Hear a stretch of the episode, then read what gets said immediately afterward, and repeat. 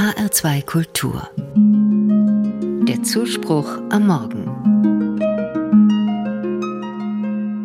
Was für eine Verschwendung. 18 Millionen Tonnen Lebensmittel wandern in Deutschland jedes Jahr in den Müll. Das ist fast ein Drittel des gesamten Verbrauchs. 10 Millionen Tonnen davon sind eigentlich noch brauchbar und könnten noch gegessen werden. Unökologisch ist das auch. Denn für Anbau und Ernte, Verarbeitung und Verpackung, Transport und Lagerung werden natürlich Energie, Zeit und Geld gebraucht.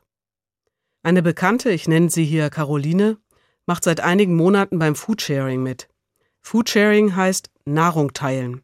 Sie ist ganz begeistert. Die Bewegung Foodsharing gibt es in Deutschland seit zehn Jahren. Ehrenamtliche retten genießbare Lebensmittel vor der Mülltonne. Sie holen aussortierte Ware aus Bäckereien, Supermärkten und anderen Geschäften ab und verteilen sie unentgeltlich an Interessierte. Sowohl an Menschen, die auf günstige Lebensmittel angewiesen sind, als auch an die, die beitragen wollen, dass die Lebensmittel wieder geachtet werden. Caroline erinnert sich noch gut an das erste Mal, als sie an die Abholstelle eines Supermarkts kommt. Massen an Lebensmitteln in vollgepackten Kisten, krumme Gurken und Karotten, reife Bananen mit braunen Flecken, Äpfel mit Druckstellen, Brot vom Vortag und vieles mehr. Caroline sagt, unsere Art zu leben ist doch irgendwie krank. Wir erwarten, dass es jederzeit das volle Sortiment an Obst und Gemüse im Supermarkt gibt, suchen uns das Beste aus, ganz ohne Makel muss es sein, auch kurz vor Ladenschluss. Klar, dass dann viel übrig bleibt.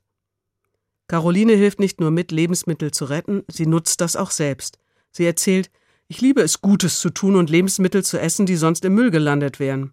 Ich habe ein neues Bewusstsein für den Wert von Lebensmitteln bekommen.